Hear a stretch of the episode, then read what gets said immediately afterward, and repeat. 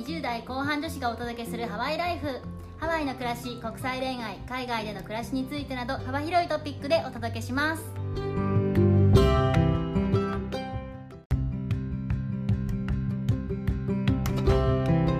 こんにちは。こんにちは。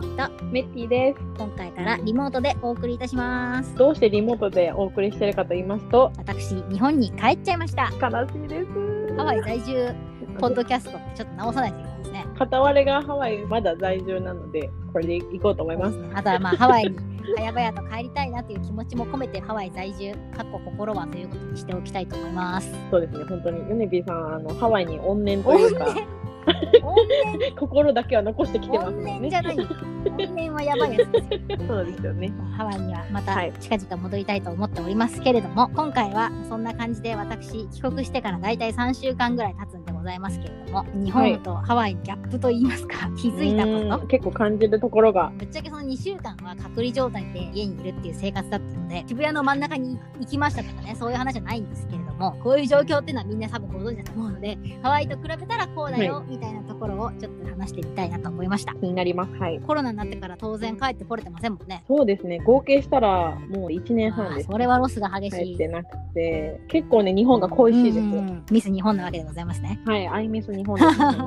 意外とハワイって日本のものとか結構あるし、日本みたいな生活も送れるんだけど、はい。恋しくなるものがありますよね。ね、特にご飯系ですかね、やっぱりレストランとか、あと実家、はいはいはい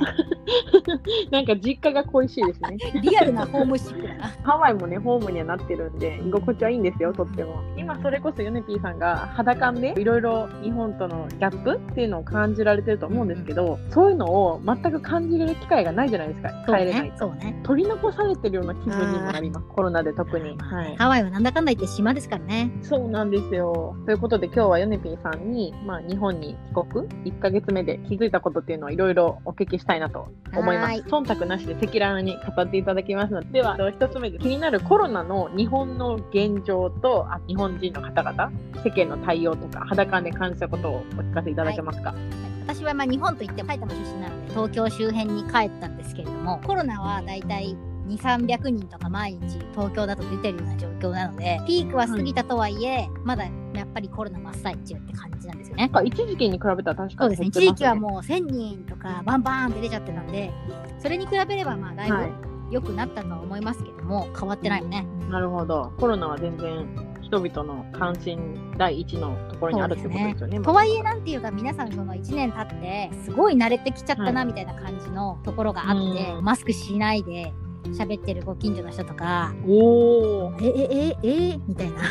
あ、でもそれで言ったらな、ハワイのコロナの対応とかいろいろお話ししてきたんですけど、それは引き続きやってるんですけど、やっぱりあのビーチに人がすっごく多くてですね、ビーチは基本的にマスクつけなくてもいいっていうルールになってる、うん。自然界なのでね、あの泳ぐ時とかマスクつけられないの、なんですけども、人数がおびただしい数いてるので、まあ、結構昔のハワイにちょっと戻ってきたな感は感じそれはまあ、いいことなような微妙な感じですね、状況的に。人が来てくれるのはすごく嬉しいですけど、まあでもその近所の人と話すときとか、やっぱり同じコンドミニアム内でエレベーターとかもそうですけど、絶対マスクつけないと乗せてもらえないんですよ、エレベーター。ね。なんで外でマスクなしで喋るっていうのはあんまりないかもしないれない。ですね、本当に。私は結構びっくり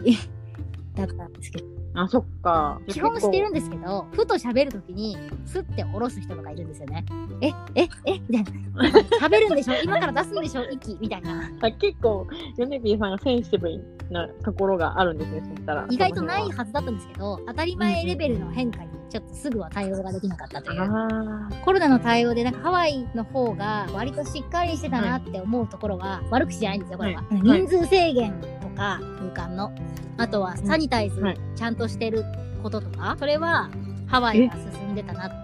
思いますね。サニタイズに関してなんですけど、それはちょっとびっくりですね。なんか日本の方が消毒いや、とかすごいそう、やってそうでしょ？やってそうだったんですけど、部屋とかお店に入るときにサニタイズステーションがあるのは、まあ普通、大体どこでもあるんですけど、例えばその買い物かごとかね、サニタイズされてるんだろうか、これはみたいな感じなんですよ。係の人が、お店の人とかが消毒してる様子もないっていう感じですか、と見なかったですね。少なくとも私がこう、まあ、普段近場のスーパーとか、100円ショップとかは、少なくとも頻繁ではない気がする。あとはこう、なんかあハワイだと、クレジットカードにサインするときもペンのクリーン、ダーティーとかあったじゃないですか。そういうのも見かけないし、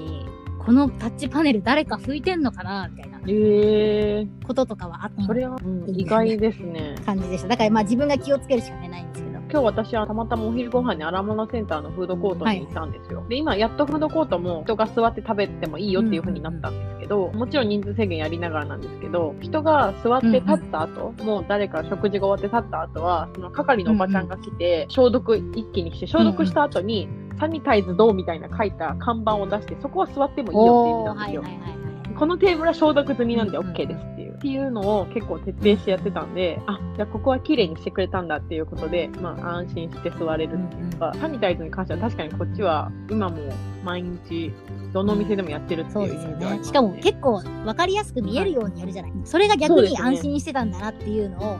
思い知らされました。逆にやりすぎぐらいで、もう全部の店にサニタイズのなんか、プシュってこう押せば出てくるマシーンみたいなの置いてるじゃないですか。隣の店でもう手べちょべちょになるぐらいサニタイズしたのに、次の店でもまたべちょべちょになるまでサニタイズして、もう手が消毒液だらけなんですよ。手もパッサパサだしね。そう、パッサパサ。そこまでのことはあんまり日本だとじゃあ見かけないということですかね。ないかなあんまり。コンビニとかでうんちょっと並んで前の人はがいピッピッピッってやった後に次の方とか呼ばれてもえはい見てもらっていいですかって気分にちょっとなる。そっか、確かにこっちだと普通のスーパーのレジでも一人が終わったら一気に全部消毒してからそうですよね。ちょっとそういうのなかったな。それは違う環境に行かないと聞かそうですね。ないかもしれない。なんかそれが普通だと思ってたから、そのハワイで私は初めてコロナの体験したから、ハワイのこれが普通なんだと思ってて、衛生観念が高いであろう日本ではもっとみんな徹底してると思ってたから、あれ？って感じでしたね、うん。正直。まあ自分が気をつければ済むことではあるんですけどね、その辺は。うん。あとはもう一つコロナ関係で言うと、人数制限のなさっていうのが、時々、ハワーってなります。どのお店にもその人数制限の看板とかもない何もないとですね。えそれは結構なんか意外意外っていうかコロナに対するまあ世界標準的なやつだと思ってたんで、そうなちょっとびっんですよ。くりですね。例えばファミレスとかもボックス席みたいなのあるじゃないですか、4人くらい座れてはいはいもともとその席と席の間に仕切りが立っててみたいな感じのやつそこも、まあ、その仕切りが立ってるって思ってるからなのか、一切間引きなしで隣にも普通に座るんですよね人が隣にもハス向かい通路挟んだ向こう側とかにも座る。なんかカフェとかもじゃあ隣の机すごい近いとかそんなのそのままあなんかそういう写真真も見たことあります。まだ実際にそんな寿司詰めカフェには行ったことないけど全く席をなくしてるところもあれば大して変わんないところもあるね。こっちだと正直結構居酒屋よりカフェの方が多いじゃないですか、コーヒー飲む人口が多いのか知らないですけどどこのカフェもいつも満員なんですよ、満席なんですけどもともと満席だったカフェがさらにこの人数制限のせいで席数を減らさないといけないから、余計に満席な感じでなんかどこもいっぱいなんですよね、カフェに行きたい人の多分人口変わってなくてでも席数が減っちゃってるんで、席取り合戦が激しいですよ。ね いやーわかります、はい。パソコン作業したい時とかねみんな動かないから。そっか、まあお店はでもやっぱ人数制限どうなんでしょうね。なんかそれもちょっと意外でしたね。人数制限ってやっぱり結構当たり前のコロナ対応だと思ってたんで、そこはちょっとびっくりですす。そうでねちょっと隣に座られちゃうのはちょっと怖いですねなんかじゃあ2メートル開けるとかそういうのもあんまりないってことですよね。そしたら。うんどうなんだろうまあそこまで混んでるところにまだ行ったことないからなんとも言えない部分はありつつもあ心なしかその空港で、その PCR 検査して待ってる列っていうのは、なんか短かった気がする、アメリカよりあ、その間がってことですか、い。その人と人との。これは貼ってなかったら地面にここに立ってくださいみたいなうんうんシール。貼ってあったけどそういうのはなく。ああ、なるほど。なんかこっちだと本当にコロナおばさんみたいな人たちが、ちょっとでもそのレジとか並んでる時に近づいたら、2メートル開けてみたいなことを言ってきたりするんで、その分みんな徹底してていいんじゃないのって感じですけどね。ちょっと今日も見てみたんですけど、今日のハワイのコロナ感染者数は、3月入ってから毎日5、60人ぐらいですかね。落ち着いてましたね、なんだかんだ言って。一時期200人ぐらいだったんで、うん落ち着いたかとうんうんまあ、ティア3の基準よりはちょっと多いんだけど。そうですね。あとやっぱ観光客すごい増えてるにもかかわらずうんうん、これなんで、うんうんメインなとか、対策はうまくいってるんじゃないかと思います。そうですね。本土でもワクチン進んでますからね。このハワイの中でも、やっぱり看護師さんとかはもちろん、そういう医療従事者の方はもちろんやってますけど、高齢者の方から順番に、あのワクチンももう始まってるので、周りでも結構受けてる人はいますね。本当ですね。日本はまだワクチン到着して一応ないんで到着してるんですけど、まあ、その医療従事者に打ち始めって感じのところ。高齢者はもうちょっとこれからって感じですね。でも高齢者から順番に打ってって割とそのアメリカでもハワイでも効果があるんじゃないかみたいな見え方がしてる中でもうそのフェーズが待ち遠しい感じですよね、もうね。った人に実際あったんで聞いてみたんですけど、特になんか副作用とかはなかったみたいです。あそうなんだ。いや日本にいたらいつ打てることやら。あちょっとなんか今心の声が出てしまった。じゃあ次の質問に参りたいと思います。コロナの現状っていうのをお聞きしたんですけど、そんな中での働き方、うん人々が普段どんな感じで働いてるのかっていうのを肌感で感じたことを教えてください。そうですね。まあ大体の人がリモートワークに挑戦したりとか、部分的にリモートワークになったりとかっていうのはあると思います。はい一方で日本は緊急事態宣言っていうのが出てたんですけど、またその緊急事態宣言が日本の21日になくなって、緊急事態じゃなくなるっていう状態にちょっとなることになってるんで、そのタイミングになったら皆さん元通りに出社するのかなっていうのはちょっと怖いところがありますかね。はあ、なるほど。じゃあまあ今は結構わりかしリモートワークが進んでいる、そうですねそういう感じで。もしその緊急事態宣言が明けたらリモートワークじゃなくなるっていう企業は多分あるし、緊急事態宣言が終わったら、うん普通リモートができるにもかかわらず、あでも出社だよっていうふうに戻してくる会社も多分ありそう。なるほど、なるほど。ハワイはロックダウンがちょうど去年の3月に始まったんですけど、アメリカはあの結構法律でがんじがらめにできちゃうところがあるので、守らないといけないんですよね、企業が。一斉に全員がリモートワークになったんですけど、エッセンシャルな仕事の方を除いてですね。なんですけど、今もそのまま延長しているっていうケースが多そうで、まあ、ロックダウンとっくに終わってるんですけど、一応まだコロナ禍だからっていうので、ロックダウン終わりつつも、ずっとリモートワークっていう感じが多いかなっていうふうに見受けられそます。うですね。柔軟な働き方としてもリモートワークはあって損はないと思いますけどね。そうですね。特にあの私の旦那さんの会社はもう 1年間オフィスに一回も行っていなくて、はい、はい。もうじゃあオフィスいらなくね？みそれたいな。はなんかすごいな。思い切りましたね、それ逆にね。こうじゃないと働けない意味はなんだってなりますよね、そうなると。世界中どこからでもじゃあ働けるじゃんってね。なりますよね。本当に私とかは割とネットでできる仕事というかねウェブに関わる仕事が基本的には多かったんでそうですねリモートワークできないいわゆる IT 系の企業っていうのは何なのかみたいな結構不思議に思ってたんですけど。それこそそうですよね。うちのその旦那さんも IT 系なので、パソコンの中でチャットして、うんミーティングして、全部一貫するっていう感じで、オフィスに正直行く意味はあんまりないのかもしれないですね。まあないよ。ないよ。細かい話をすると意味はいろいろあると思うんですけど少なくとも今わざわざ出てって金を持って帰ってくる必要はないと思います、私たちは子供とかいないのであれですけど、やっぱね、家族がいらっしゃる方とかだったらね、気使いますよ。家族がいてもなんか全然平気に出産してる人とかいて、うん。まあ最近私就職活動とかしてたからいろんな人と会ってきたんですけど、まあ、普通に出社してますけどね、うん。みたいな人は、え、なんなん？ってなりますよ。それはその、出社しないといけないようなビジネス体系だからいや、とかですかな多分気持ちの問題だと。あ、気持ちの問そ題の方がなるほど。人と話したりするにも良いみたいな感じで、えー、みたいな、ネットでやってくださいみたいな。確かに、社内のそういう会議とかは多分ネットでいいですよね。お客さんと直接会って交渉しないといけないとかだったらまだしも、まだね、100歩譲ってわかりますけど、これ以上言うとちょっと止まらなくなっちゃうので、この辺にしておきますけれども。リモートワークが進んでるような、進んでないようなっていう感じを感じられたということですね。あ、でも電車はうんちょっと変わったなと思いました。朝時間のピークタイムには多分乗ってないからわかんないですけど、午前中は結構まんべんなく電車が混んでいるというか、一極集中っていう感じとはまた違ったなって気がしましたね。結構フレックスタイム出社になってるかそうですね。もしれないって出社する。人もまあ分散するっていう頭は働いてるだろうし、あんなに取り合ってた席にみんな並んで座らないようになったりとかして、えー、それ東東京京エリアアですか？それは結構すごい、すごいあんなに殺し合いだったのに。そうか、そうか。確かに、それは、それは一番変わったなと思いました。しかも結構大事っちゃ大事なことだから、いい方向に。しかもね、あの、電車通勤してた方だって、そんな殺し合いするよりね、ゆっくり行ける方がいいですよね。そ。そこは良かったなってましたね。あじゃあ続いてのですね、はい質問に参りたいと思います。実際に3週間日本に帰って経ったということなんですけど、ハワイとの違いっていうので感じたところっていうのをいくつか教えてください。そうですね。一番変わったなと思ったのは、さっきもちょっと言ったんですけど、コンビニとかのクレジットカードのこと、もともとクレジット対応はしてたんですけど、日本でもクレジットカードで払うときは店員さんに渡して、カードを切ってもらう仕組みだったじゃないですか。それがねね。自分で差す式に変わってたんだっおお、それ超て思いますよね。そういう機会が導入されたってことですよね。少なくとも今までそうじゃなかったところが、全部変わったのアメリカは大体どこでもそうなんですけどカードを自分で刺して自分で暗証番号を入れるみたいな店員さんとはあの何を注文したいか言うだけとか、持っていくだけで、決済は自分ですもんね。あのうんキャッシュで払うとき言いたいわ。そうそれが変わっててあこれがコロナ禍かと思いましたねそこに いや、でもそれは大きな進歩だし、まあ、店員さんの仕事も減るからいいですよね、だって。店員さんは「なんとかペイですか?」って聞いてくれるからそのなんとかペイをこう答えるっていう作業はまた別にあるけどそんなこと聞いてくれるんだ。だってこっちなんて適当すぎて、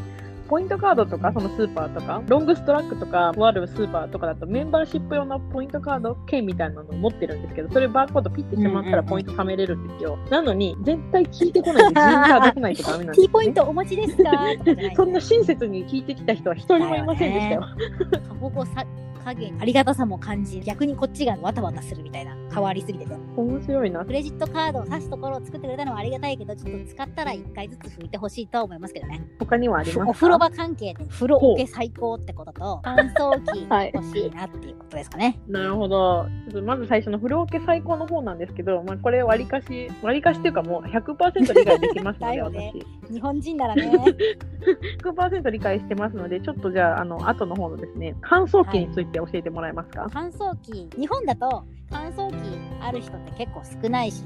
コインランドリーで洗濯しなきゃいけない人もすごい少ないから、乾燥機使ったことない人も多いと思うんですけど、はい。アメリカだと乾燥機は標準装備なんですよね、干したりとかしなくていいんですけどそれだけで最高に楽なんですよ、乾燥機は最強の時短ツールだと思ってまして、確かに、外干し天気のいい日にね、外にかけて干した方が、絶対に服にとってはいいんですよ。乾燥機絶対傷みますから、うん多少。高い服は乾燥機使わない方がいいとは思うんですけど、私は今後日本に引っ越すことがあったら絶対に買うと決めております。いや、なんでね、私の親とか、その家族、まあ兄弟が、そんなに家事に時間かかってんだろうと思ってたんですよ。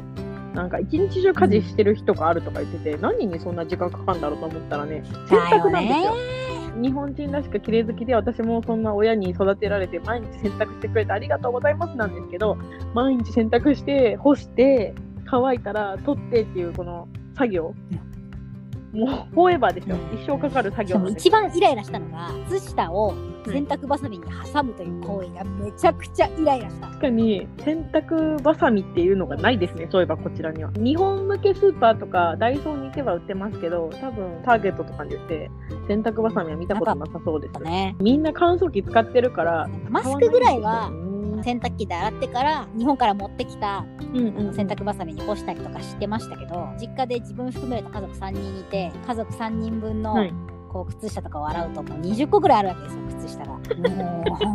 なんなん、はい。みたいな感じになりますよ本当に。それ大変ですね。最高にストレス。今後日本に住まれるということですけど、乾燥とりあえず機買うご予定はありますか？楽天市場の買い物カゴに入ってます。おお、さすがです。在庫切れみたいなんでちょっといつ来るかわかんないんですけど。えー、あ、じゃあ結構人気は人気なんだ。買う気が満々です。通品だと思いす。ます。他にもありますか？時間系のことですね。電車ははい。時間通り来るっていうのがまあ大体当たり前だと思うんですけど素晴らしい、まあ、そこの素晴らしさは、まあ、日本人みんな分かってるから置いといてもう業者が時間通り来る。最高、あ、素晴らしい。宅配便もネットでねこう午前中とか午後とか指定できるし大体その何時から何時、うんうんうん。13時から15時っていう幅で指定したらちょっと前ぐらいにね実際14時くらいに参りますのでとかって言って